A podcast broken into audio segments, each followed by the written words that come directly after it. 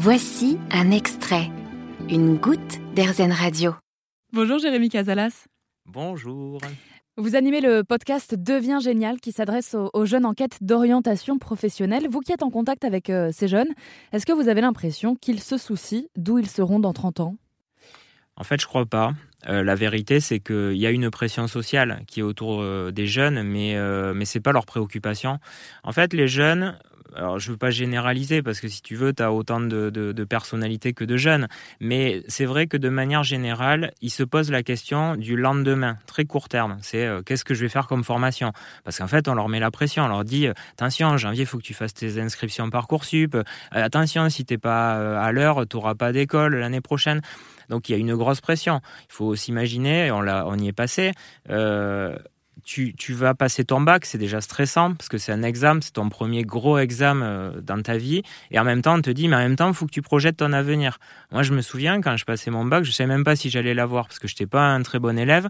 Et on me disait déjà, ouais, mais si tu as le bac, qu'est-ce que tu fais après? Mais C'est difficile. Moi, j'étais pas capable, en fait, de, tu vois, de travailler comme ça en parallèle dans ma tête.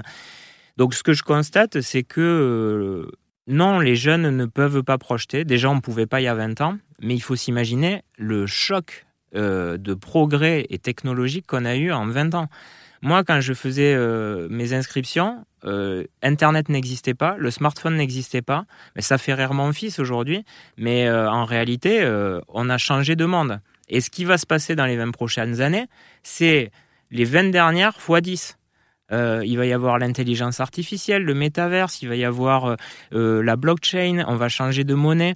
Je sais pas, c'est impossible pour moi aujourd'hui de te dire dans 10 ans je ferai ça. Et d'ailleurs, il y a un chiffre, moi que je, cite souvent, qui est de, de l'Organisation mondiale du travail, qui dit 65% des enfants qui rentrent aujourd'hui en primaire exerceront un métier qui n'existe pas encore. Et je crois que ça tend même à, devenir 85%. Est-ce qu'on est alors dans une époque aujourd'hui où les jeunes vont commencer leur vie professionnelle en créant leur propre emploi? Moi, j'ai l'impression que hum, c'est pas c'est pas forcément le, début de la réflexion. Le début de la réflexion, c'est je veux avoir un impact sur la société. Je le sens beaucoup sur cette génération, ce qui n'était pas notre cas. Moi, je me disais pas, euh, je veux changer le monde ou je veux euh, que les choses fonctionnent différemment. Je cherchais un métier j'ai l'impression que beaucoup aujourd'hui de la génération actuelle cherchent quelque chose qui va avoir un sens et un impact. Et après, comme souvent, ils ne le trouvent pas dans le milieu de l'entreprise, ou en tout cas qu'ils comprennent très bien que c'est de la communication et que ça leur suffit pas, c'est vrai qu'ils vont créer leur propre structure. C'est d'ailleurs pas forcément une entreprise. Ça peut être un compte Instagram euh, pour essayer de véhiculer des, idées. Euh, beaucoup de, gens aujourd'hui disent ouais les jeunes ils sont toujours pendus sur Instagram, ils font des contenus débiles et tout ça. Non, il n'y a pas que ça. Attention, il y a plein de jeunes qui font des trucs intéressants qui, et qui ont de l'audience et qui, et qui essaient d'amener leur pierre à l'édifice.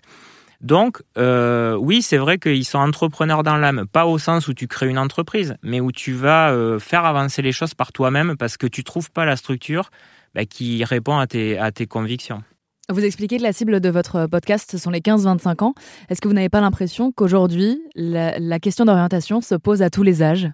Ben, en fait, il suffit de voir l'explosion de la formation continue. Hein. Ça fait dix ans que les chiffres sont en croissance tous les ans. Alors, il y a deux, il y a deux raisons. La première, c'est qu'effectivement, le progrès fait que les gens ont besoin de se reformer aux techniques pour être toujours dans le coup. Ça, c'est évident. Mais il y a aussi beaucoup de, formations continues qui sont liées maintenant de la reconversion.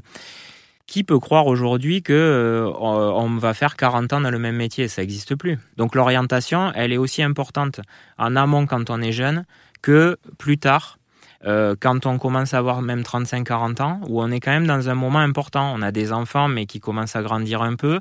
On se pose des questions en se disant, bon, maintenant, est-ce que euh, je ne prendrai pas un peu des risques? Deviens génial, voilà donc le nom de votre podcast, Jérémy Casalas, un podcast dédié à l'orientation. Merci beaucoup d'avoir témoigné à l'antenne d'Airzen Radio. Vous avez aimé ce podcast Erzen Vous allez adorer Erzen Radio en direct. Pour nous écouter, téléchargez l'appli Erzen ou rendez-vous sur erzen.fr.